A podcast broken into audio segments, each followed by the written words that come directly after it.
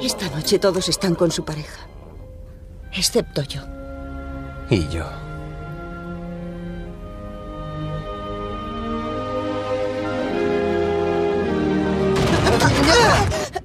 ¿Qué ha pasado? Oh, Dios mío, nos dirigimos hacia un agujero negro. Qué forma de cortarnos el rollo.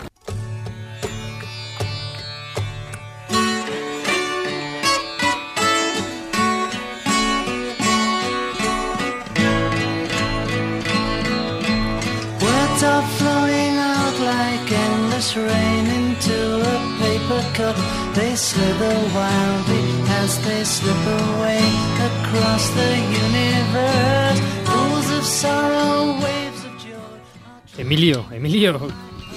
¿Qué, qué- qué- te pasa? ¿Qué te pasa? Que ya, que ya hemos empezado el programa. Venga, que, que- que tienes que presentarnos, macho. Voy, voy, espera. ¿Tú, tú- tú- tú te sabes esta? Ah, pero que, que estás todavía con las astropreguntas. Sí. Ya, ya, ya veo por qué estás agobiado. Es que, es que nos han mandado preguntas muy, muy buenas. Pero, pero, bueno, eso, eso está muy bien, ¿no? Sí, sí, sí, mandado- pero yo, yo no sé tú, yo me las veo y me las deseo para contestarlas, vamos. Sí, sí, sí, sí, es que mucho, mucho daros de listos y bla bla, y es, y es- y es que, es que no valéis para nada, es que, es que sois, como, como se dice en el fútbol, sois, sois, sois un bluff. Eso, eso, meta el dedo ahí en la llaguita. Dios mío, Venga, venga, venga, a ver, que ya, ya yo empezáis. no sé contestar. Venga, que, que- que se nos va el programa. que Se nos va el programa y, y en radio el tiempo. El tiempo vuela, venga, tienes razón. Venga, empezamos otra vez, Ana.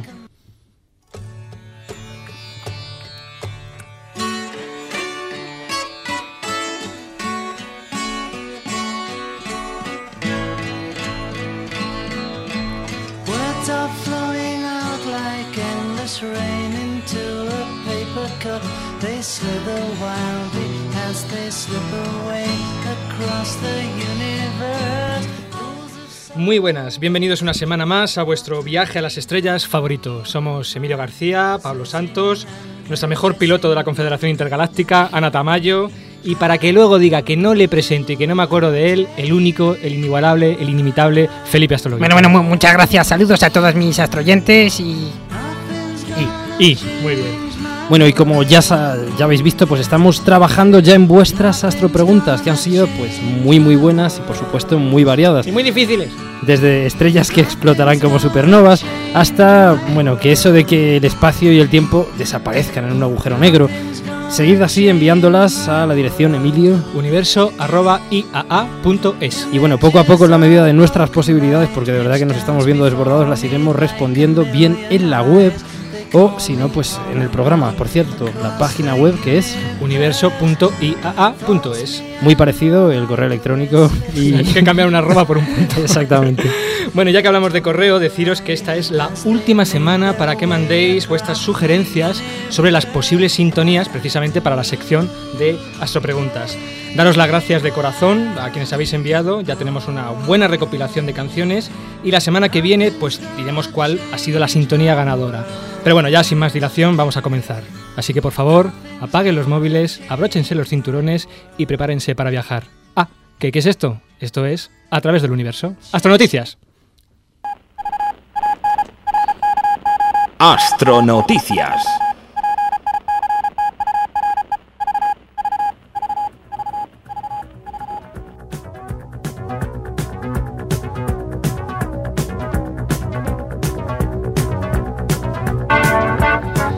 Pablo Santos y Ana Tamayo aparecen en televisión.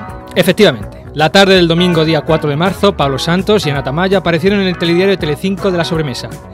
¿Me quieres decir a santo de qué estabais vosotros en el programa de Pero, Telecinco? pero- pero bueno, ¿qué, qué, qué astronoticias está, Emilio? Bueno, vamos, para mí la más importante de la Vamos, semana. vamos. Estoy comiendo, enchufo la tele y, y te veo allí en el Parque de las Según lo Ciencias. estabas diciendo, se me han puesto los pelos Como escarpias, Como como Bueno, pues eh, estábamos allí porque estábamos en el Parque de las Ciencias de, de Granada y con motivo del eclipse total de luna. La que verdad fue la tal. noche del 3 Ujú. al, al 4 de, de marzo pasado. Bueno, ¿y qué, Y tal fue? ¿qué tal fue el eclipse? Pues, pues bien, el eclipse fue a la hora prevista, no se retrasó.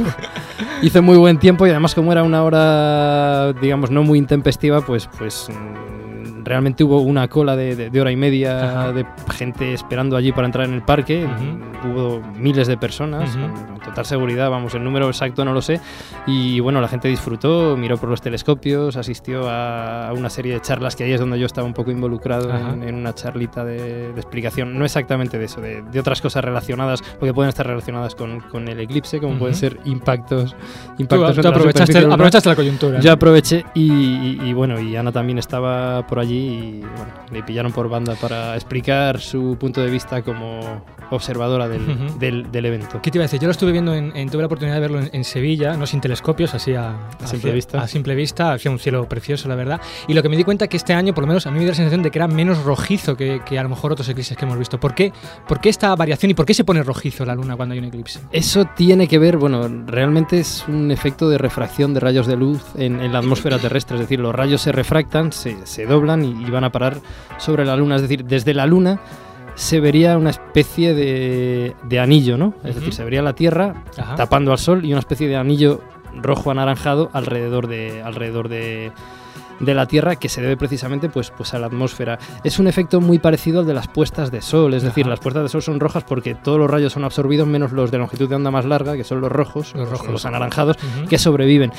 Eh, el color, la intensidad depende pues mucho de la cantidad de partículas que haya en suspensión en la atmósfera, en este caso de partículas grandes, lo que se llaman aerosoles. Aerosoles. Entonces, bueno, eh, este eclipse fue más oscuro, pues posiblemente porque, porque había menos de estas partículas en Ujú. suspensión. Ajá. Creo que cuantas, cuantas más hay, eh, más, más rojizo es. O sea, que es una, una cuestión exclusivamente de lo que es la, la atmósfera. una cuestión de la atmósfera terrestre. Puede servir de alguna manera el, el- el medir esta intensidad, este enrojecimiento o engrisecimiento en este caso para, para medir pues pues o saber un poquito cómo, cómo está a escala global pues pues la atmósfera la, la atmósfera de la Tierra. Bueno, Felipe, me han dicho que también usted intentó entrar, pero que desgraciadamente no le dejaron. Bueno, sí, sí, yo, yo estuve, estuve esperando como, como, como tres horas y no, no, no me dejaron por lo de. ¿Se acordaban de aquello de la polilla de, de- de- de- del destrozo? ¿Cómo- el cómo destrozo no que nos vamos a acordar, Yo, me disfracé de faraona, pero, pero vamos, que, que, que, Que no te dejaron no hubo entrar, manera. ¿no? Yo, yo allí bailando y cantando en flamenco y no, no, no, no. no Eh, no- no son, inteligentes en el Parque de las Ciencias. Bueno, como hoy tenemos un programa con muchísimas cosas, no vamos a dar más astronoticias. Las vamos a colgar en la web porque ha habido noticias interesantes esta semana. Pero vamos ya con lo que es el, el cogollo central de nuestro programa de hoy. Nuestro astro, tema.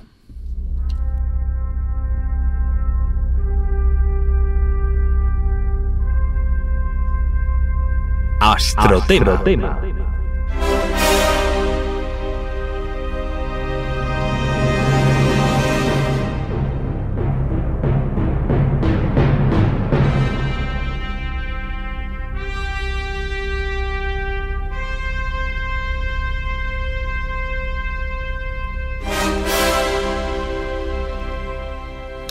Bueno, pues, pues esta semana vamos a continuar con, con nuestra serie dedicada probablemente a uno de los más extraños, inquietantes y sorprendentes objetos que han surgido de, de llevar al límite una, una teoría humana. Estamos hablando de los conocidos como agujeros negros. Efectivamente, en el programa pasado, junto a José Luis Jaramillo, del Instituto de Astrofísica Andalucía, entendimos un poco más el concepto de agujero negro. Un objeto tan compacto... ¿Pero qué estoy diciendo? Pero si esto, esto es un pedazo de concepto. Vamos, esto, esto, es- esto sí que es un concepto. Ahora, un concepto. Bueno, Pablito, te toca, ¿no? 15 segunditos para decirme... Sí, no- noto cierta, Pero si esto está cierto ánimo alevoso y cierto afán de, de- de venganza en... Venga, 15 segunditos para decirme que es un ¿En agujero 15 negro. segundos? Vale, ningún problema. Me, va- me van a sobrar 14 segundos, Emilio. Ana, adelante. Nos referimos a zonas del espacio donde tenemos mucha materia, de tal manera que la gravedad producida por esta masa atrae todo, ya sea luz o la propia materia, de manera que no, que no puede escapar. La idea básica es que es una zona en la que todo queda atrapado. Pero... Pero qué morro tiene, Ah, ah, qué ah, morro no, tiene el tío. bueno, bueno. O sea, me parece increíble. O sea, me parece increíble. ¿Has, visto, has- visto qué capacidad de imitar voces, Emilio? Vamos. Sí, desde luego. Una capacidad. Parecía José Luis Jaramillo, pero no, Mira, era yo. pero era si, yo. si quieres que te diga la verdad, yo creo que no has dicho muchas cosas. ¿eh? Por ejemplo, lo del horizonte de sucesos no has dicho nada. Bueno, hemos dicho un concepto por programa, Emilio. Un No, concepto por Pero yo- programa. Yo, creo que tú hoy no has hecho ningún concepto, así que lo ha hecho José Luis. Así que venga, venga. ¿Qué es el horizonte de sucesos de un agujero negro? 15 segundos. Bueno, pues el, el horizonte de sucesos es la región del espacio-tiempo alrededor del agujero negro de la que nada puede escapar ni podemos enviar información al exterior. En el caso de un agujero negro que no rote, su tamaño es directamente proporcional a la masa del agujero negro. Tic-tac, tic-tac, tic-tac. Mira, vamos. Tú has entrenado, ¿eh? Estoy sobrado. Tú has entrenado, ¿eh? Este fin de semana tú has estado lo- lo traía escrito. entrenando. Lo traía escrito. Bueno, también conocimos en ese programa que, aunque en principio surgieran como un objeto teórico, como una posible solución de las ecuaciones de la relatividad general de Einstein, eh, los astrofísicos tienen ya muchas pruebas de la existencia de este tipo de objetos en muchos lugares del universo. Eso sí, evidencias aún indirectas. Pues sí, evidencias indirectas y, aunque uno tienda a pensar que objetos tan exóticos, tan raros, deban estar en lugares muy escondidos del universo, es muy posible que tengamos muchos de ellos muy cerca, incluso mm, en escala del universo, podríamos decir aquí mismo, en nuestra galaxia, en la Vía Láctea. Una galaxia tiene millones de estrellas y planetas, imposible. Bueno, millones de estrellas, planetas y gas, polvo, cometas, estrellas de neutrones, enanas blancas.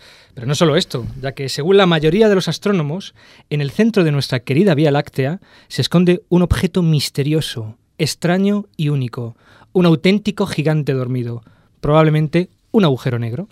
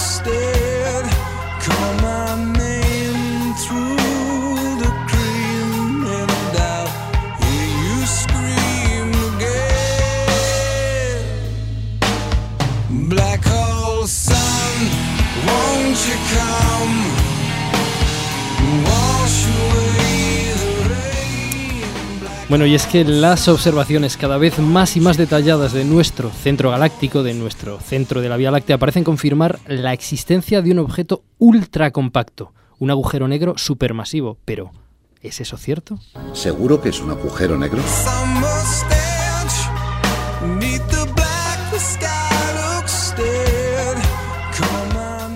Pues como siempre, en A través del universo, pensamos que la mejor manera de descubrir las cosas es viajando hacia ellas. Así que, ¿qué mejor manera de saber si lo que hay en el centro de nuestra galaxia es o no un agujero negro que viajando hacia él? Bien, bien, bien. Otra vez vais a mandar al Capitán Kirk a un agujero negro, como en el programa pasado. Que bien, que bien. Pero bueno, mm, entonces yo, yo voy a empezar a pensar. Quiero que mi sección se llame Los Ángeles de Astrologuito. Felipe, Los Felipe, Ángeles con- Felipe. con, dos rubias, capitán- una morena o al espere, revés. Felipe, Felipe, Felipe. El capitán está aún recuperándose de su experiencia del programa anterior. Además anda de juicios intergalácticos por violar unas cuantas leyes de la física y atreverse a volver de un agujero negro. O sea, no, esta vez no va a ir el capitán, no. No, pues, pues entonces, ¿qui- qui- ¿quién va a ir? ¿El, el- el No. astromático? ¿El- No, no. ¿Quién, quién va? ¿El, el, Esta vez- urbanita? Esta vez vamos nosotros.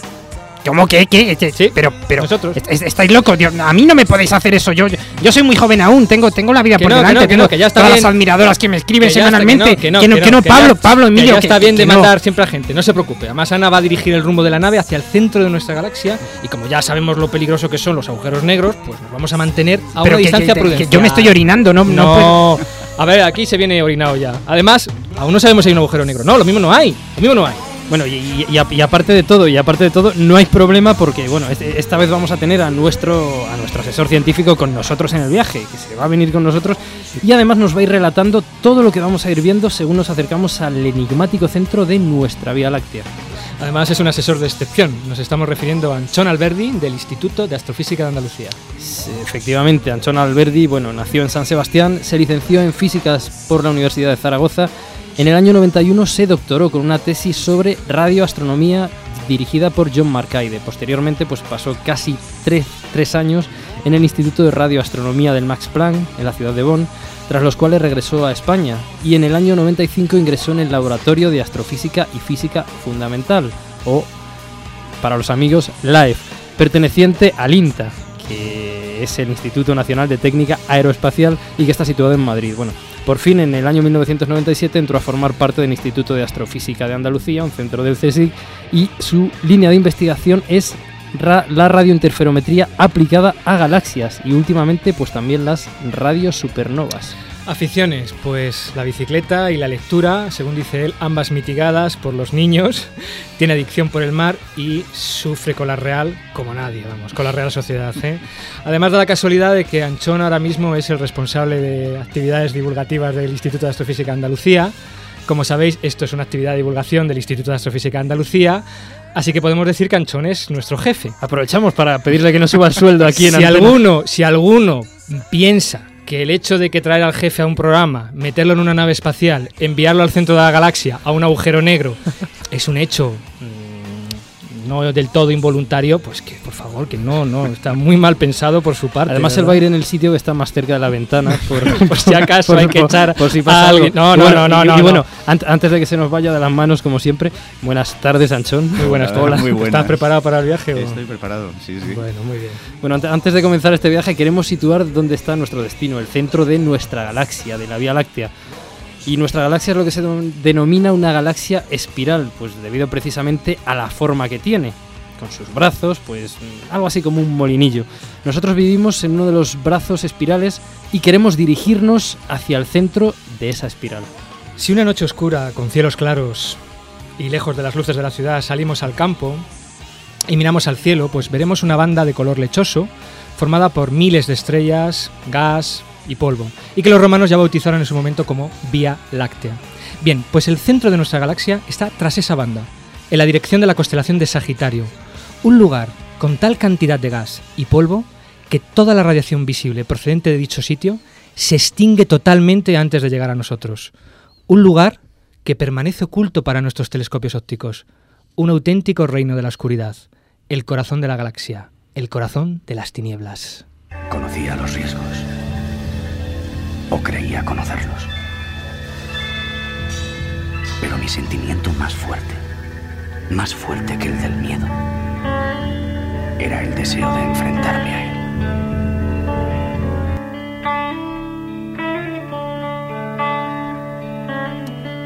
Pues bien, como, como Marlowe en busca del general Kurt en la maravillosa novela de Joseph Conrad, El corazón de las tinieblas, hoy vamos en busca del corazón de la galaxia, a enfrentarnos con lo que esconde. ¿Estáis preparados? Adelante, Ana, comienza el despegue. Agarraos. No, no, no, yo, yo, yo, yo no quiero ir, eh, que- Venga, que, que no quiero ir, Felipe, que de verdad, que, que, que es que, es que he, he- bebido mucha cerveza ya. hoy para comer. Que no, escuche, siéntese. Venga, poner los, los Que cinturones. no, que no, que no quiero ir. Felipe, relájese. Venga, dale, Ana. Dale, ahí está. Bien, bien, ya está. Venga, dale, dale. Venga. Enciende los motores ya. Enciende los- Está, está subiendo muy rápido esto, Mundi. No, tranquilo, ¿Va bien? tranquilo, tranquilo. Enciende, los motores. ¿Te has bien. traído la biotamina? Sí, sí, sí, sí. sí. Enciende- No, que, que, que yo no quiero ir, hombre, que no. Ya está el motor, ya está el motor. Ya, no, está, que, ya que, está, ya está. Vale, que- vale. que noto como un remusguillo aquí en el Tira, tira, tira. Bájate, no. bájate. No, tú mira para el frente, Felipe, para el frente. Siempre para el frente, que si miras para los lados te marea. Dale, dale ahí, dale ahí. Venga, pon ya el acelerador. Pon el acelerador, Ana. Que voy a echar, voy a echar la, la- hasta la primera papilla, que no. Que no. Y deja la bola, deja la bola ya, deja la bola. Que no, que es que, que, que yo sin la bola no voy a Ya ninguna está, ya está, parte. ya está, ya está, ya está, ya está.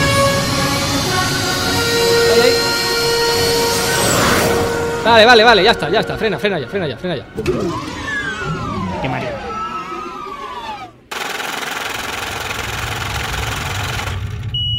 A 27.710 años luz del centro de la galaxia.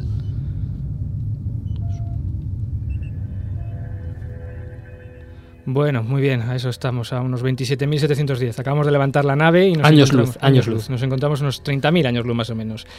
Que es la distancia a la que se encuentra el sistema solar del centro galáctico. Estoy mareadillo, ¿eh? Me he quedado un poco yo. Mm, bueno, yo- Mira que he hecho varios ya de estos, ¿eh? Yo estoy. Estoy traspuesto, en sí. fin, eh, eh, Estoy que no, que, que no sé. Recoge- no- recoge a Felipe, no sé- al favor. No, no, es que, es que ahora estoy muy mal. O sea, no sé distinguir a Astrologuito de, de Ana. Bueno, estoy, estoy fatal, estoy fatal. Bueno, como hemos comentado, y debido a la enorme cantidad de polvo y gas, no podemos utilizar nuestros telescopios ópticos para estudiar el centro de la galaxia.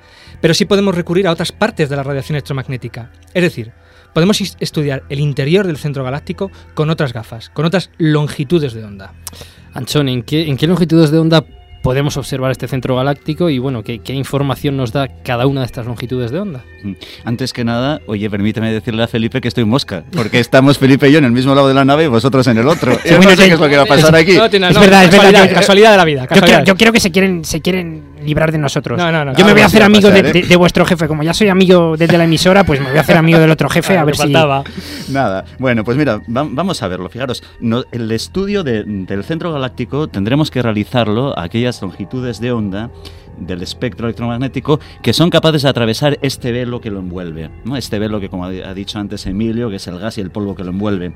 Entonces tendremos que irnos, por ejemplo, a longitudes de onda como rayos X y cuando observamos en rayos X lo que observaremos son los objetos más masivos y energéticos, pues como son los remanentes de supernova, como son los vientos de estrellas que, que colisionan entre sí, como son las superburbujas que se encuentran en expansión. Si nos vamos en cambio a longitudes de onda de radio, pues lo que vamos a ver son las regiones donde se están formando estrellas ahora mismo. Vamos a ver las nubes moleculares, vamos a ver explosiones de supernova muy recientes, vamos a encontrarnos la fuente compacta en el centro dinámico de la galaxia. Y si nos vamos, por ejemplo, al infrarrojo, pues ahí lo que vamos a encontrar es, en, en un caso, emisión de estrellas, que vamos a ver que en el centro de nuestra galaxia hay miles, y miles de miles de, de millones de estrellas, y vamos a ver también el- la emisión que emite el polvo. Es decir, en aquellas regiones donde se están formando nuevas estrellas, allí también hay presencia de polvo. Llamamos polvo a, a partículas sólidas del tamaño de una micra aproximadamente. Entonces, cuando se están formando estrellas, se está emitiendo eh, nuevas estrellas, se están emitiendo fotones, se está emitiendo luz. Parte de esa luz la absorben estas partículas de polvo y nosotros esa emisión la vimos en el infrarrojo. Ajá. Bueno, pues Así pre- que- precisamente por todo esto que nos acaba de Sí. contar Anchón es por lo que en nuestra nave, que hemos sido precavidos, hemos preparado diferentes gafas, diferentes pantallas, diferentes cristales que nos permiten ver pues mm, eh, nuestro universo, nuestra galaxia en radio, en infrarrojo, en rayos X, En todas esas longitudes de onda que atraviesan todos esos colores especiales. Bueno, pues yo creo que ya es hora de, después de este vistazo general, ya es hora de ponerse en marcha y vamos a acercarnos a... Que, no, que, que- que yo no quiero, ¿eh? Que yo no quiero. Vamos a acercarnos como a medio camino de nuestro objetivo, como a unos 12.000 años luz. Adelante, Ana.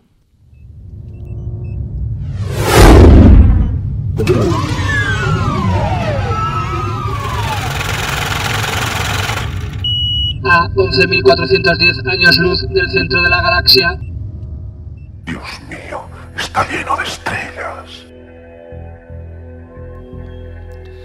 Pues efectivamente, Anchón, esto que vemos por el- los visores está auténticamente lleno de estrellas. Está llenísimo. Fijaros, si, si tomáramos, si consideráramos que todas las estrellas que están en torno a nosotros, estamos viendo aquí, tuvieran la masa del Sol, pues tendríamos 10.000 millones de estrellas. Madre mía. O sea, es, es impresionante, ¿no? Y, pero además, fijaros, no sé si os fijáis que aparte de estrellas tenemos ahí un- una especie de gas, ¿vale? Ujú, es, es- sí, es gas sí. atómico. Ajá. Fijaros que nos está rodeando, ¿vale? O sea que eso es, realmente, fijaros, es, es una zona, eh, notáis frío, ¿verdad? Sí. Estamos, pero no mucho. Yo porque pensaba que cuan- el aire acondicionado. eh, no, no, bueno, el aire acondicionado también, pero eso es Felipe eh, que se tiene que abrigar ¿Puedo, un poquito puedo- más. puedo- puedo llevarme de este gas atómico para casa? Es que me- me- me- me ha no, no, no, tenemos, tenemos gas en forma de hidrógeno atómico, Ajá. ¿vale? Y es, son regiones que no son, no son muy densas, ¿vale? Con lo cual estos átomos no pueden eh, colisionar entre sí para dar lugar a la formación de moléculas. O sea que son zonas que no están muy frías. Cuando no decimos muy frías, estamos pensando en temperaturas de 80 Kelvin. Eso, o sea que eh, menos 200 grados ¿eh? en, Mm. en el grado de temperaturas que Mm, mm. nosotros manejamos. Esto es lo que estamos viendo, sobre todo.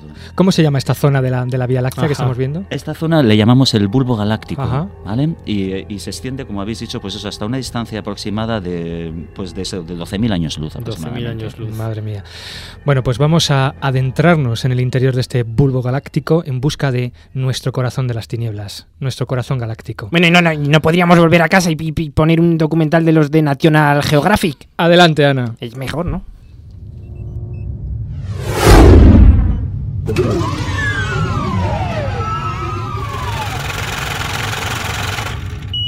A 978 años luz del centro de la galaxia,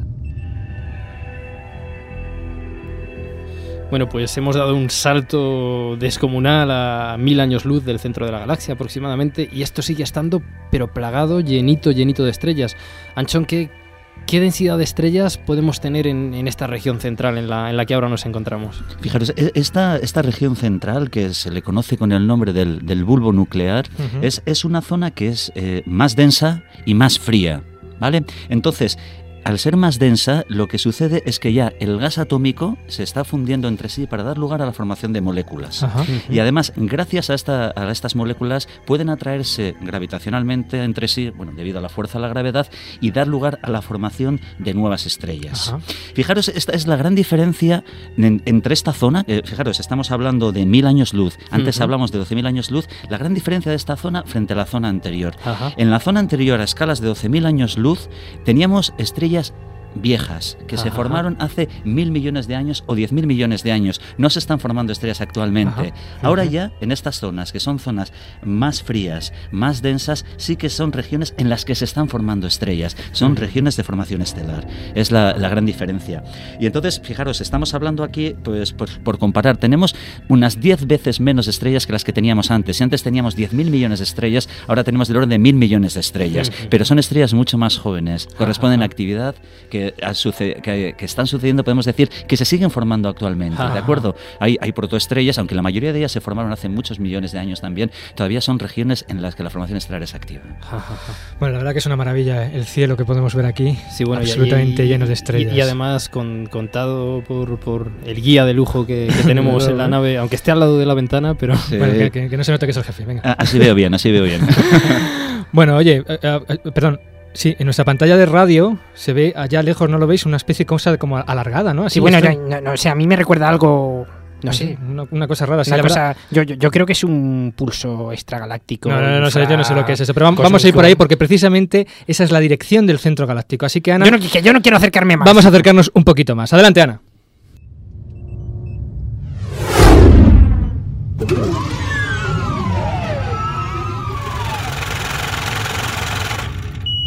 A 98 años luz del centro de la galaxia. Pero bueno, pero, pero, ¿qué, qué, qué, qué- qué es eso, Emilio? ¿Qué, qué es eso, Pablo Anchoña? Parece una, una, una, una espuela, una espuela gigante. Pues no tengo ni idea, la verdad que sí, ¿eh? Pues una especie de filamentos alargados. Bueno, ha- haz una foto, anda, porque vamos a. No lo estamos diciendo, pero vamos, estamos haciendo fotos de todo este viaje. Claca, claca. Vale. La verdad que va a quedar muy bonita, muy bonita va a quedar, ¿eh? Las vamos a poner todas en la web, ¿de acuerdo? En la web vamos a repetir este viaje, pero poniendo las fotitos que estamos, que estamos tomando aquí, ¿no? Bueno, ¿qué es, qué es esa extrañísima estructura, Anchón? ¿Qué, qué tipo de emisión tiene esos filamentos? ¿Por, por qué se produce eso? ¿Eso qué es? Sí, sí, si os habéis fijado, tienen aspecto eso de filamentos alargados y además si os fijáis, están cruzando el plano de la galaxia. Es como un cinturón, ¿vale? Ujú. Que están cruzando. Bueno, ¿a qué se debe esto? Cruzando o abrazando el Están abrazando, galaxia, efectivamente. realmente. Es Ajá. más correcto lo que estás diciendo tú, Pablo. Están abrazando en nuestra galaxia. Y eso es porque aquí nos estamos encontrando con otra componente fundamental de nuestra galaxia. Tenemos gas atómico y molecular, tenemos polvo y ahora nos encontramos con otro, con otro componente que es el campo magnético. Ajá. Yo creo que habéis hablado en nuestro programa ya de campos magnéticos. Los campos magnéticos están asocia- asociados a la presencia de cargas eléctricas, en este caso electrones, que están en movimiento y que están acelerados. Como sabéis, únicamente hay radiación cuando las cargas eléctricas están aceleradas, decir, están si- en movimiento. Si se movieran con movimiento uniforme. No, si se movieran con movimiento uniforme no habría radiación. Bueno, con movimiento uniforme y en la misma dirección, Ajá. porque si cambian de dirección también están acelerados, porque la- el vector velocidad está, está cambiando de sentido. Vale, bueno, pues entonces es, es muy importante que sepamos que en nuestra galaxia hay campos magnéticos. ¿Cuánto de grandes son? Pues fijaros, como sabéis, en- en la Tierra hay un campo magnético que es el campo magnético terrestre. Lo sabemos porque para orientarnos nosotros utilizamos la brújula porque sabemos que el polo norte magnético está orientado más o menos a la misma dirección que el polo norte geográfico, ¿de acuerdo? Bueno, en, en unas unidades que no viene al cuento, pero para que nos hagamos una idea de cuánto intenso es el campo magnético en, en nuestra galaxia, el- os digo que el campo magnético terrestre en unas unidades que se llaman Gauss es del orden de 0,25 Gauss. Vale, el campo magnético en, que encontramos a estas escalas de 100 años luz que habéis dicho y que lo que permite es que la radiación, o sea, la emisión de luz que nosotros estamos viendo aparezca concentrado en esta especie de filamentos o- Ujú. o, o- o pelos así alargados, es del orden de los micro Gauss. O sea, estamos hablando Micro. del orden de, de, pues eso, 10.000, 100.000 veces menor que el campo magnético Menor, terrestre. menor en, Que el en centro de la galaxia que En, el- en la. Exactamente. En la Tierra. Pero fijaros, este campo magnético es, nos permite que mm, que estéis haciendo estas fotos, que las estáis haciendo con una cámara de fotos de radio, de longitudes de onda de Se radio. ha, se ha visto por el sonido. claro. Exactamente, Sí, sí, sí. clac, clac, clac. Eso mm, ya con las cámaras digitales, esas son en longitudes de onda de radio. Y es porque cuando nosotros tenemos cargas eléctricas que están que están mo- moviéndose aceleradamente en presencia de campos magnéticos, emiten una radiación muy característica Ajá. que aparece en longitudes de onda de radio y que se llama emisión sincrotrón. Ajá. Y eso es lo que estáis viendo y lo que estamos viendo y lo que van a ver todos nuestros oyentes en, en las En- fotos que estamos en haciendo, ¿no? web. Es precisamente la presencia de campos magnéticos. Bueno, en realidad lo que estamos viendo es la emisión de los electrones que están sometidos a la acción del campo magnético. Ajá. Esa es la, el- el- y eso es lo que estáis viendo. Esos son, son los filamentos. a, a esa estructura que tiene forma de un arco se le llama el, el arco en radio del centro galáctico. Pero si os fijáis dentro de él hay pequeñas estructuritas como lóbulos en forma de omegas Sí, sí. y es pues es lo mismo es debido a la presencia de campos magnéticos que incluso son capaces de arrastrar partículas del plano galáctico sacarlos fuera de él para que luego vuelvan a caer. Es que es, es- sí, es- Fascinante, desde claro luego. y además eso es que es, los campos magnéticos es que nos permiten que lo veamos A mí, a mí me encantaría que, bueno, que, que esto fuera un programa de televisión y no de radio y nuestros oyentes pudieran estar viendo este, este objeto increíble, pero bueno, realmente el que, el que a nosotros nos interesa, que vamos a ir todavía más, más dentro, es, es esa fuente en, en radio pues muy compacta que se ve un poquitito más abajo. Ahí realmente está nuestro objetivo, eso es Sagitario A.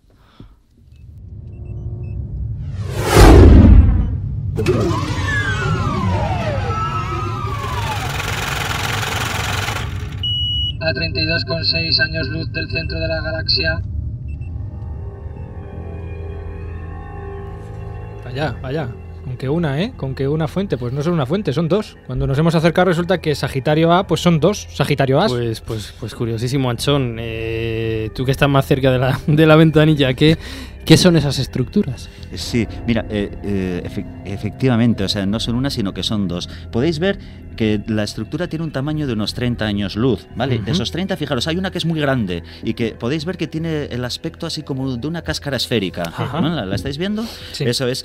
Pues mira, eso es porque a, a esa estructura que se le llama Sagitario a este, es lo que se llama un remanente de supernova. Ajá. No vamos a entrar en los detalles, es, es básicamente un cadáver estelar. Es decir, vosotros sabéis que cuando las estrellas mueren y mueren en forma de supernovas, emiten todas sus capas exteriores, sus envolturas, explotan y la echan al, La al- expelen al la espacio. expelen al espacio. Las estrellas, las estrellas masivas. Exactamente, esto. las estrellas masivas. Bueno, pues fijaros, eh, este es- explotó hace tantísimo tiempo que ya no está interactuando con el material que expulsó la estrella durante su vida, lo que se llaman vientos, vientos estelares, sino que está ya interactuando con el medio intergaláctico. Ujú. Por eso es ya un cadáver estelar en su fase de remanente de supernova, Ajá. ¿vale?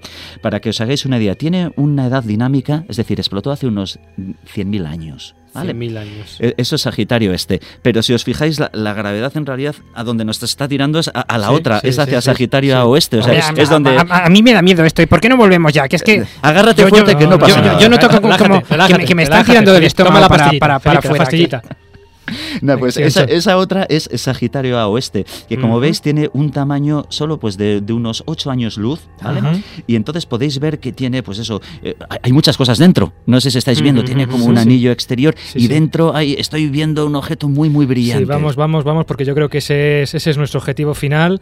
Vamos a meternos en esa cavidad central.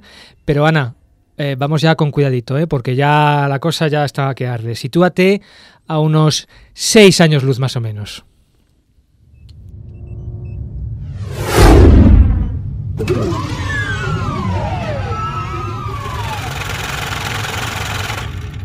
A 5,54 años luz del centro de la galaxia. A ver si llegamos ya. Él estaba cerca. Estaba muy cerca.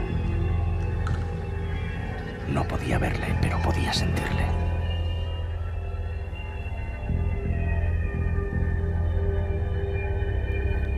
Bueno, bueno, yo, yo, yo, yo- tengo miedo, yo tengo miedo.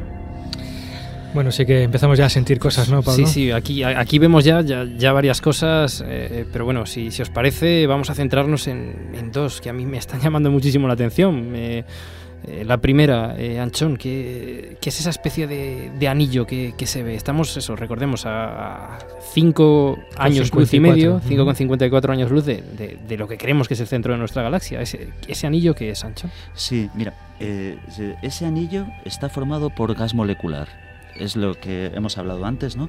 Entonces, es, es gas molecular bastante gas molecular. Tenemos del orden de 10.000 soles, en- pero en gas molecular. En gas. En gas molecular. Ya no es gas atómico, sino no, no, que- es, es gas molecular. Pero lo que es muy importante es que este gas molecular es, si os fijáis, os fijáis cómo está cayendo material hacia, hacia, hacia adentro, Sí, sí, sí. Porque este gas molecular, este anillo, es el alimento del cual se está, el- se, se está nutriendo ese objeto que vemos ahí, ahí abajito, ahí abajito. Bueno, y, Ahí y- ese objeto, ese, ese- punto, ese punto que se ve allí, Relájate, eso, eh, eso es, eso sí, es, eso es- sa- sa- eso- Sagitario, Sagitario a estrella, ¿no? Lo Joder, yo. ¿y eso por qué? Porque por un cartel que lo pone. Pues ¿O no, que lo has pero, estudiado? pe- pero a mí, bueno, es que hablé con la piloto, con Ana, y, y me dijo que, que en su carta de navegación ponía Sagitario a estrella. Entonces Ah, yo digo, tiene, tiene- tiene que ser eso, porque yo más lejos no voy, ¿eh? Bueno, tenemos este anillo de gas molecular que está alimentando a ese Sagitario a estrella. Sa- ¿Qué es, ¿Qué es ese Sagitario a estrella, Es-? Sa- Sagitario A estrella es el objeto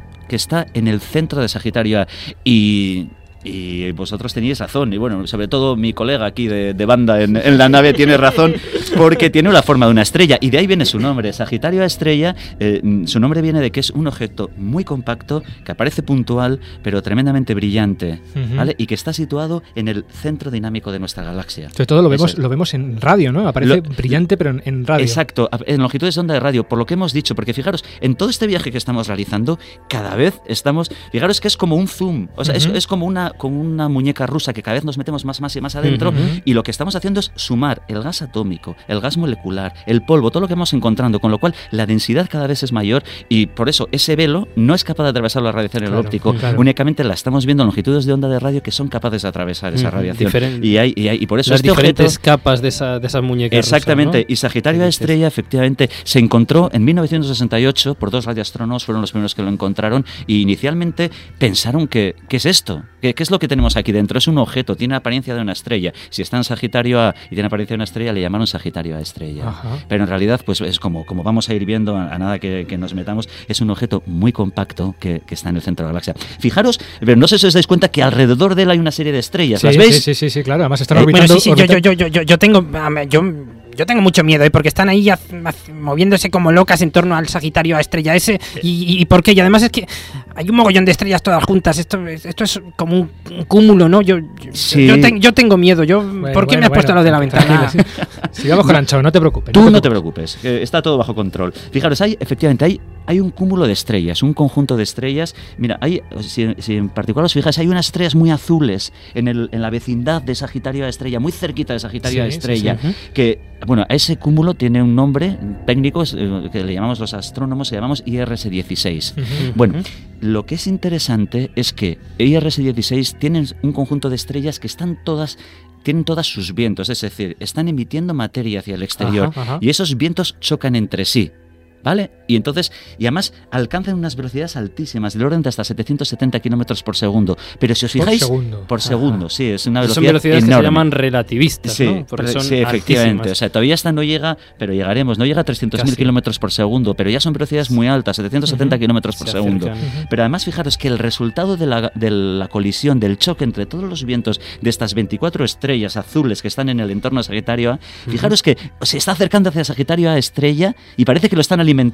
Fijaros de todos modos que Sagitario A estrella no es tan, tan intensa como para chupar todo ese viento, que Ajá. parte llega, lo, lo chupa Sagitario A estrella y otra parte se está escapando. escapa, sí, verdad, ¿Vale? sí. Una- una- Pero, pero fijaros todavía más. ¿eh? Y, y podéis ver cómo hay una serie de estrellas. Fijaros, ya no estamos hablando de, de años luz, estamos hablando de días luz. Sí, ¿vale? sí, sí. Y si os fijáis en concreto en los, en los 100 días luz más próximos, fijaros que hay una serie de estrellas dando vueltas en torno a ese objeto. Como ¿vale? locas, además. ¿Qué? Como Y, eh, locas. Como locas, efectivamente, pero daros Sí. cuenta que, que las del centro van todavía mucho más, mucho más deprisa que Más las de fuera. ¿Vale? Entonces, fijaros, de hecho, hay una estrella que tarda solo 15,2 años en dar la vuelta en torno a Sagitario Ajá. a estrella. Esa es la más rápida, alcanza velocidades de 4.000 kilómetros por segundo. O sea, ¿vale? imaginaros la masa de una estrella Eso es. ¿A qué velocidad has dicho? Pues eh, del orden de 4.000 kilómetros por segundo. A 4.000 Madre kilómetros, moviéndose a 4.000 kilómetros por segundo. Pero además a una distancia cortísima. Estamos hablando de distancias de días luz, de 5 días luz. Eso, eso, eso lleva además una energía asociada, ¿no? Esa masa Es a esa velocidad. es Exactamente, impresionante. Increíble. Pero fijaros que, que no es esta estrella la única que está dando vueltas, que hay todo un conjunto de estrellas, pero además estas estrellas, fijaros que tienen una particularidad, y es que las más cercanas van más rápido. Esta estrella que, que orbita a solo 5 días luz va a 4.000 kilómetros por segundo, pero fijaros que conforme nos vamos alejando, van un poquito más poquito más lentas, sí. cada vez más lentas. Bueno, fijaros que la, la rotación de estas estrellas en torno a Sagitario a estrella, curiosamente, sigue las mismas leyes físicas que la rotación de los planetas del sistema solar en torno al. Sol. Siguen lo que se llama la ley de Kepler. De Kepler, Efectivamente. Bueno, y esto es, es una gran ventaja porque gracias al estudio del movimiento de estas estrellas, viendo cómo aumenta la velocidad conforme nos acercamos a la posición de Sagitario a estrella, nos ha permitido determinar cuál es la masa de, de Sagitario a estrella. Ajá. Y, Y- y- y- pre- dime, pregunta, pregunta. pre- precisamente por eso pensamos que, que- que es un agujero negro, Sagitario Claro, a estrella. Efectivamente. Por esos cálculos. Efectivamente. Bueno, pero ahora te voy a decir, eh, exact- te voy a decir exactamente por qué. Lo que nosotros hemos determinado es que es una masa de 3 millones de, de millones, de 3 millones, perdona, de soles. 3 millones de masas, de masas solares. solares. Esa es la masa que concentrada en ese punto es la única que puede justificar y explicar ese, Ese movimiento, movimiento, orbital ese tan- baile. Efectivamente. tan bestial de las Claro, estrellas alrededor. ¿no? Claro, pero vosotros ahora eh, y, y nuestros oyentes y, y cualquier persona me podría decir, bueno, pero pues bien, 3 millones de soles, hay 3 millones de soles que están todos unidos y compactados, claro. ¿no? Sin embargo, no puede ser así. ¿Por qué? Pues por, por lo siguiente. Por, por- os voy a dar tres, tres razones físicas, además, que ya corresponden a, a experimentos realmente muy recientes en la astronomía. ¿vale? Por un lado, nosotros, gracias a observaciones en radio, hemos, sabemos que el tamaño del cual procede la emisión, ¿vale? O sea, esta emisión es inferior a una unidad astronómica. Una unidad astronómica es la distancia Media Tierra-Sol. de la Tierra al Sol. es. Efectivamente. Fijaros, tenemos 3 millones de soles empaquetadas en la distancia Tierra-Sol, Ajá. como mucho. Esa distancia, nosotros sabemos que a una longitud de onda que es 3 milímetros tiene ese tamaño, la región en la que se está emitiendo la luz. ¿Vale? Ajá. O sea que mm, es imposible que 3 millones de soles pudieran ser pudieran esta- eh, eh, estabilizarse y formar una estructura que sobreviviera en el tiempo Ujú. en una región tan pequeña. Tan pequeña. En ese espacio, en Efectivamente. ese, en ese volumen tan, tan Efectivamente. pequeño. Es increíble. Pero hay, hay, hay otra cosa muy interesante que, que se me ha olvidado comentároslo antes, y es que eh, las medidas estas de los movimientos de las estrellas en torno al centro galáctico las hacemos no con gafas de radio, porque esas estrellas no emiten en radio, sino que emiten en el infrarrojo cercano. ¿Vale? Lo curioso es que cuando se empezó a estudiar el movimiento de estas estrellas en torno a Sagitario a estrella, Sagitario a estrella no se detectó en el infrarrojo, Ajá. pero nosotros medíamos cuáles eran la posición en torno a la cual estaban orbitando esas estrellas. O sea, nosotros veíamos orbitar las estrellas Veíamos orbitar en torno, a un punto. un punto no vacío que no veíamos. no nada. veíamos No sabíamos cuál era. Calculábamos Lo con ese movimiento la posición de donde posición, estaría ese objeto fantasma. en torno ¿no? al cual están orbitando. Ajá. Y lo más curioso es que cuando se calcula esa posición coincide perfectamente con la posición de Sagitario a estrella. En el- es decir, la fuente de radio. es Eh, decir, con la fuente de radio, es decir, exacto, la fuente de radio coincide con, el, con la posición en torno a la cual estaban orbitando todas estas estrellas Ajá. que iban como locas. Ajá, ajá. Pero lo más interesante ha sido que ahora que disponemos de telescopios muy sensibles en infrarrojo cercano, por ejemplo en el, en, el gran, en el gran telescopio que está en el Observatorio Europeo Austral en Chile, con el VLT, se ha detectado esa fuente en longitudes de onda también de infrarrojo cercano, en la misma posición que correspondía a la, a la posición de la fuente de radio. Y además se ha detectado que es una fuente variable y con un tiempo característico de, de su variabilidad. Es decir, la luz no es constante para esa fuente, sino que varía cada 17 minutos, con un periodo de 17 minutos. Es decir, se enciende y a los 17 minutos cae, se vuelve a encender y luego vuelve a caer. Ajá. Lo cual simplemente nos dice que la luz tarda en atravesar ese, ese objeto como mucho 17 minutos. O sea que sabemos que el tamaño de ese objeto ya no es menor que 17 minutos luz. Ajá. Acordaros que una... O sea que ya sabemos... O sea, 17 que- minutos luz y una masa de 3 millones 3 de millones de soles. soles. O sea, que, que sabemos, por, por radio sabemos que tiene un tamaño inferior a una unidad astronómica que es 8 minutos luz. Por el infrarrojo sabemos que es menor de 17 minutos luz. Todo cuadra. Todo cuadra. Pero además, Ahora se ha detectado, gracias a los nuevos satélites de rayos X, que esta fuente también emite en longitudes de onda de, de X. Ajá. Y además que también es variable. Y además es variable con, con, con un tiempo característico del orden de las Muy corto. decenas de los minutos luz. O sea, que todo cuadra. O sea, ¿Vale? eh, resumiendo, Resumiendo. todas las pruebas parecen indicar que lo que ahí tenemos es algo, Algo. con 3 Millones de soles. soles metidos en, como mucho, una La- unidad astronómica una que es la astronómica. distancia de la Tierra al Sol. Efectivamente. Y evidentemente eso, el único objeto hoy teórico que Efe- puede sostener, digamos, esa estructura física sería un agujero Un negro. agujero negro, ¿no? O sea, que exactamente. probablemente O sea, estemos, tengamos un agujero negro en el centro de nuestra galaxia. ¿no? Supermasivo. Efectivamente. Bueno, no tan supermasivo, No. eh, porque... eh, Bueno, claro, tres. sí, tienes razón. O sea, si lo comparamos con, con un agujero negro estelar, que, pues, De que los tiene que el orden de hablamos la en el- en el efectivamente. programa Exacto, anterior. estamos hablando de lo sumo una decena de masas solares, sí que es supermasivo, pero como veremos, nuestra galaxia no es precisamente una, una galaxia especialmente luminosa. Bueno, antes, eh, Pablo, ha- hemos mencionado al principio del programa un concepto que es el horizonte de sucesos, que es precisamente esa distancia o esa región que una vez formado el agujero negro, a partir de la cual nada puede escapar, digamos. Sabemos que ese, ese, eh, horizonte de sucesos en un agujero negro clásico no rotante es proporcional a la masa. A la Con masa. una masa así, ¿cuál sería el horizonte de sucesos de este agujero? Es decir, ¿cuál sería ese, esa frontera a partir de la cual nada puede escapar de nuestro agujero negro galáctico? Mira, para, para la masa, para que te hagas una idea, en el tamaño que nosotros hemos determinado de una unidad astronómica, Ajá. ese es que el- corresponde a 12 veces el tamaño del horizonte de sucesos. Ajá. Ajá. Estamos a a 12 veces, ¿vale?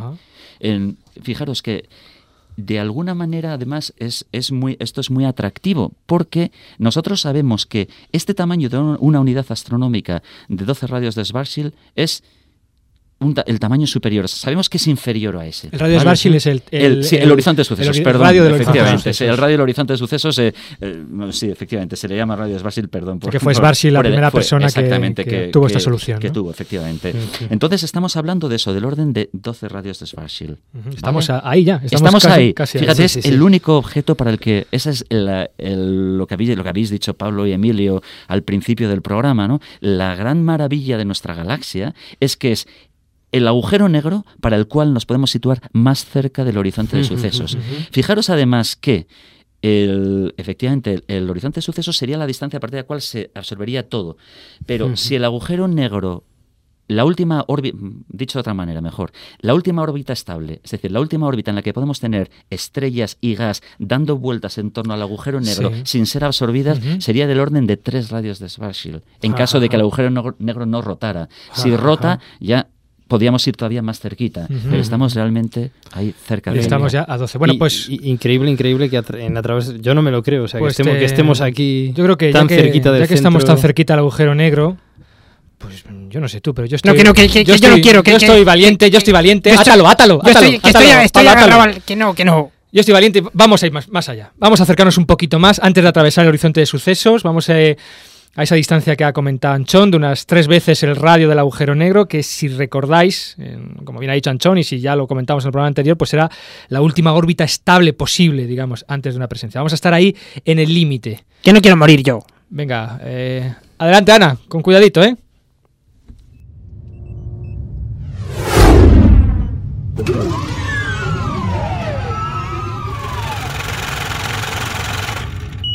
Centro de la galaxia a 8 minutos luz. Ay madre. Nada. No, no, no. ¿Eh? Hasta luego, no, no pasa nada. Estamos aquí ya cerca, ya. Estamos ya aquí No, pero a- que, que- que si ya hemos visto mucho que ya, yo con esto ¿qué me pasa? conformo. Cuidado, ¿qué pasa, Ana? Que no, Ana, que- cuidado, ¿qué pasa? Que no te, de- ¿Qué de- pasa? De, Espera. de verdad que yo es que Pero, ¿qué? ¿estamos siendo atraídos, Ana? Que no, que- Arranca los motores, por favor. Emilio, eh, Em- Emilio, yo creo que. An- Anchón, pon- Anchón, ponte el cinturón. Mira, Que no te rías, la risa nerviosa. que no. Vamos, va- vamos a morir. Si yo, si yo ya lo sabía que. La biodramina para Vicente. Pero usted no es astrólogo, ¿por qué no? de- de- Pero que yo sabía que se me ha roto la bola. Ay, por favor, ya está, ya está, ya está, ya está, ya está, ya está, ya está. Por los pelos. por los Madre pelos. mía, madre mía, madre mía, qué cerquita hemos estado. Bueno, qué, qué- qué- qué- qué lástima. No vamos, no vamos a poder ver en directo qué es lo que esconde Sagitario a estrella tan cerquita como hemos estado. Habrá que esperar, pues bueno, a, a nuevas observaciones interferométricas, porque este zoom, como bien nos ha explicado Anchón, como, como muñecas rusas, ¿no? Al centro de la galaxia, se puede realizar también desde la Tierra, gracias a, a- a lo que se conoce como interferómetros. Mm, ¿No es así, Anchón? Sí, efectivamente. La interferometría, dicha en, en una frase como si fuera un astroconcepto de 15 segundos, consiste en combinar la señal que reciben varios telescopios Ajá. separados, por ejemplo, por 10.000 kilómetros para conseguir, para sintetizar el efecto de un telescopio de 10.000 kilómetros. La gran ventaja es que así somos capaces de mejorar la finura, los detalles, lo que se llama la resolución técnicamente, con que somos capaces de observar nuestros objetos astronómicos. De ver. Bueno, ¿Vale? ¿ti- ti- ¿tiene algo que ver, por ejemplo, con nuestros ojos o no exactamente? No, nuestros ojos no funcionan así. No, nuestros No, ojos no, efectivamente, no. La- Buen intento, Pablo. Digo, va, Tienes a- a ver, a ver si acierto, no, pero como tenemos dos, estaba pensando igual. Bueno, ¿hasta dónde no. nos permitiría ver Sagitario a la, Fijaros, la ya que lo habéis dicho, nos, nos permite dejar todo perfectamente establecido. Fijaros, el tamaño de una unidad astronómica para, para el Sagitario a estrella, para el objeto supermasivo en el centro de la galaxia, se ha establecido con un interferómetro trabajando a 3 milímetros. En el futuro vamos a ser capaces de trabajar a 1.3 milímetros, incluso a 0.8 milímetros, con lo cual vamos a ser capaces de mejorar el detalle, la finura con la cual nosotros observamos esta fuente, pues en un factor 3, en un factor 4, Ajá. con lo cual nos vamos a acercar ya a 3 radios de Schwarzschild. Es decir, sintonizando ese interferómetro a longitudes de onda de Eh, es- 0,8, efectivamente. es como si penetráramos, hiciéramos ese Penetráramos más. zoom todavía más. Efectivamente. Llegáramos a la muñequita rusa más pequeñita de, de- Claro. de- del centro. Además, fijaros, ¿os acordáis que hemos hablado antes de, de radiación sincrotrón? La radiación sincrotrón tiene la propiedad de que cuando la observamos a longitudes de onda más cortas o lo que sería lo mismo, a frecuencias más altas, estamos cada vez más cerca del motor central en el cual se está produciendo la emisión del objeto. Con lo cual, yéndonos a 0.8 milímetros, es que estamos de verdad entrando en el corazón de nuestra galaxia. Bueno, tanto es así que incluso astrónomos teóricos predicen que el, que el tamaño que mediríamos a esas longitudes de onda corresponde a dos veces el diámetro de la sombra que se produce debido a que la gravedad es tan grande ya en las proximidades del agujero negro que los rayos de luz, como bien dijo José Luis Jaramillo, se curvan, Se curvan, debido sí. a la acción de la gravedad. ¿Vale? Entonces, el gran reto que vamos a tener, o que van a tener, o que vam- vamos a tener en general los astrónomos en los próximos años, cuando se puedan hacer estas observaciones, es que vamos a ser capaces de ver la sombra que produce el, el agujero negro que está en el centro de la galaxia. Bueno, bueno, pero, pero, pero esto, eh, eh, esto no puede ser. O sea, que, me- que yo estoy aquí con, con, un- con una taquicardia increíble y que, que casi muerto de miedo y me estáis diciendo que esto lo podíamos haber hecho desde, desde la Tierra, senta- sentados en casa. Pero, bueno, pero, pero, pero es que, de un interferómetro, es que, sí. Claro. es, es- es que no tenéis respeto. Pero casi ha sido más emocionante. ¿a el sí? astrólogo más, más mm, famoso de toda la humanidad y que casi me matáis. Ah, bueno, hombre, pero así mucho mejor. Bueno, bueno, y ya, ya, ya que estamos de vuelta y que el viaje es largo, pues vamos con uno de esos documentos únicos que caracterizan a través del universo. Y es que mientras nosotros estábamos de paseo por nuestra querida galaxia y nos preguntábamos, eh, pues, pues, ¿qué habría en ese centro? Alguien, nuestro astrónomo urbanita, ha salido a la calle y nuestro reportero urbanita y ha preguntado, pues bueno, algo tan sencillo y tan complicado a la vez como ¿qué es una galaxia? Y sobre todo, ¿qué hay en su centro? Bueno, decir que el sonido no es muy bueno, porque y ya aprovechamos que tenemos al jefe aquí al lado, porque el pobre tiene que salir con una grabadora de casete a, a la calle. Entonces, a ver si podemos hacer un Sí, mochillo y comprarle ver. al pobre un micrófono como Dios manda, porque. Pero bueno, en cualquier caso, aunque el sonido no es muy bueno, de verdad, el documento es, como siempre, único. La pregunta ¿qué es una galaxia? ¿Y sabe usted qué hay en el centro de la nuestra? Reportero Urbanita.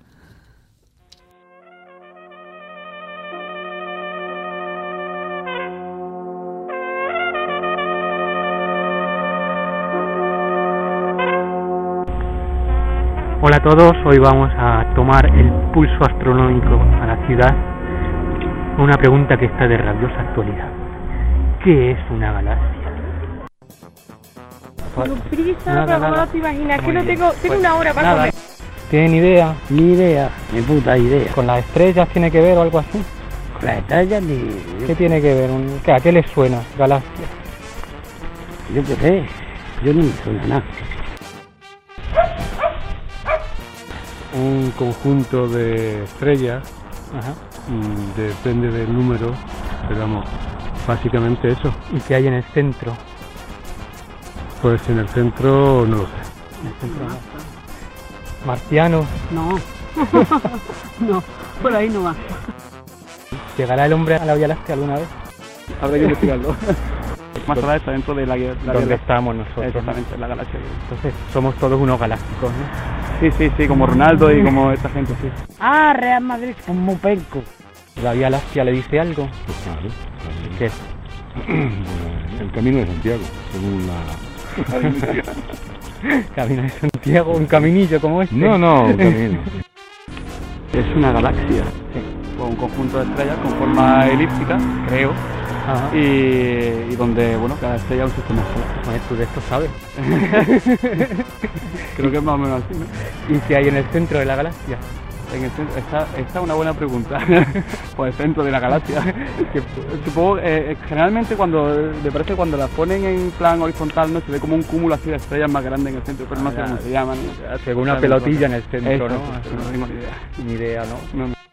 Definición de galaxia. Dice CD. Eh, pues no sé, de un conjunto de astros que se encuentran en alguna porción del universo. ¿Y qué hay en el centro? ¿Qué puede haber en el centro? En el centro de la galaxia. Supongo que hay algún, alguna estrella. Eh, fuego. Fuego. Formación de nue- nue- nueva estrella. En el centro, pues, mm, no sé, puede ser lo que ahora están descubriendo, ¿cómo se llama? Los espacios muertos, estos que hay ahora. Sí, sí. eh, Espacios muertos en el centro de una galaxia. ¿No? es que mm, no sé si se decide bien la Ah. definición mm, de espacio o cuerpo. Algo que, que saben que existe, pero que no han sabido. mm, eh, Algo que no han sabido explicar todavía. Sí, sí. Que lo han visto, pero no saben qué es. Sí, sí. Bueno, muy, muy bien, ¿eh? Espacios muertos. Casi, casi está ahí, Sí, sí, sí, sí, está sí, ahí no, la cosa. eh, había que dar regalitos a la Sí, gente sí. que casi Bueno, acierta bueno. porque... Bueno, vamos, ya les he dicho a Ana ya que acelere la nave porque no llegamos, nos van a cerrar Pues el sí. aeropuerto. o sea No, que- acelerarnos, por favor. Bueno, Anchón, muchísimas gracias de verdad porque creo que ha sido un viaje fantástico. Hemos tenido ahí un momentillo al final de, de susto, Sí, pero de verdad darte las gracias porque creo que ha sido una asistencia. Lo de ponerte cerca de la ventana era Sí. porque estuvieras lado de, de, Felipe Astrologuito, que no Vicente. Y- Bueno, no, como- gracias a vosotros, ¿eh? Me como lo- todavía- pasado muy bien. Como todavía nos queda un camino largo, pues vamos a poner tu, tu canción Tu canción favorita, como favorita, es sí. eh, típico y tópico en este programa. Que, bueno, ah, pínchala, Ana.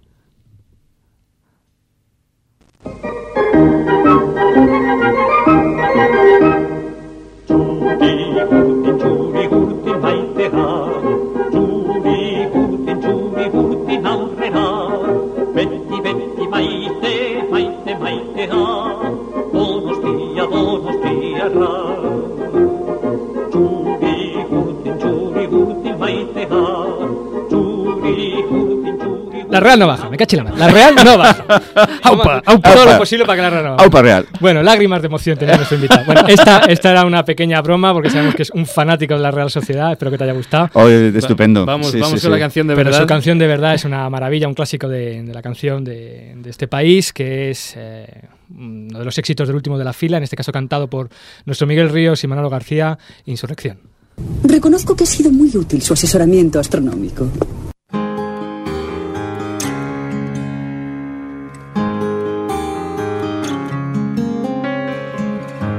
¿Dónde estabas entonces cuando tanto te necesité?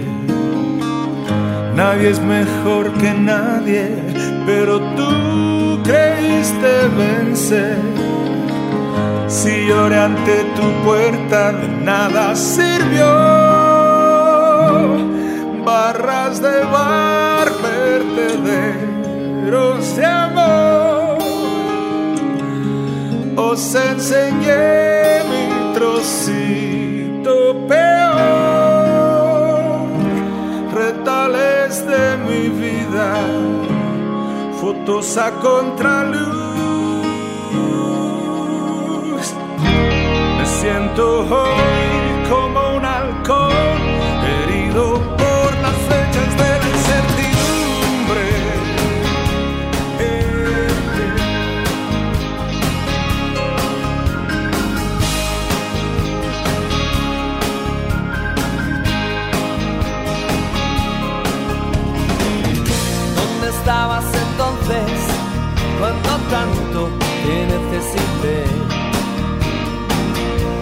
sabías mejor que nadie, pero tú creíste vencer.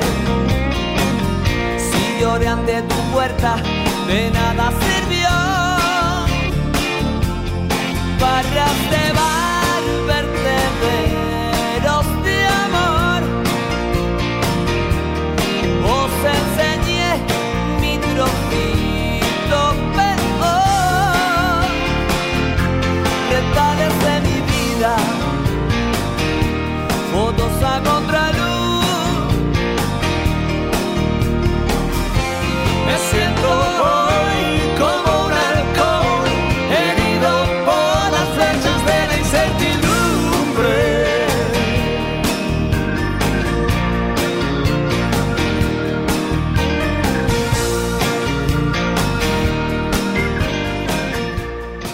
Bueno, como siempre, nos encantaría tener la canción hasta el final, pero hoy sí que ya nos hemos pasado.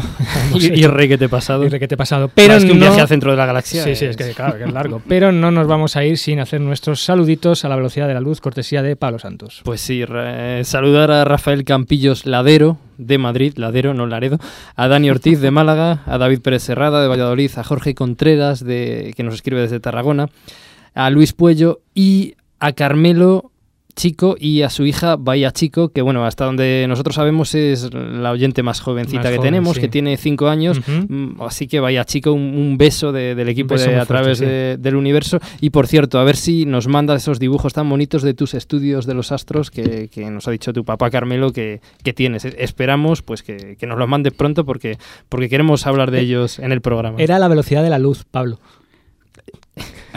Pero no has dicho en qué medio. ah, bueno, perdón, la he cagado.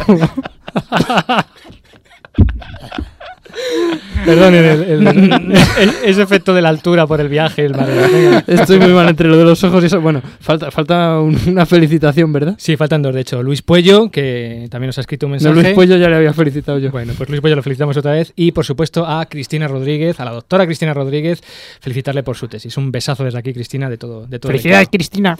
Muy bien, y por nuestra parte, pues ya nada más. Un beso muy fuerte a, a todos. Dar de nuevo las gracias a Anchón por este viaje.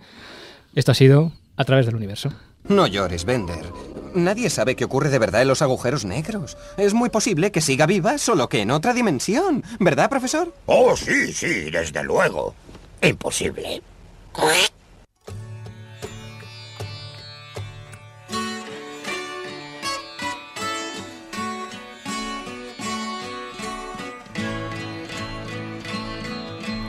Words are flowing out like endless rain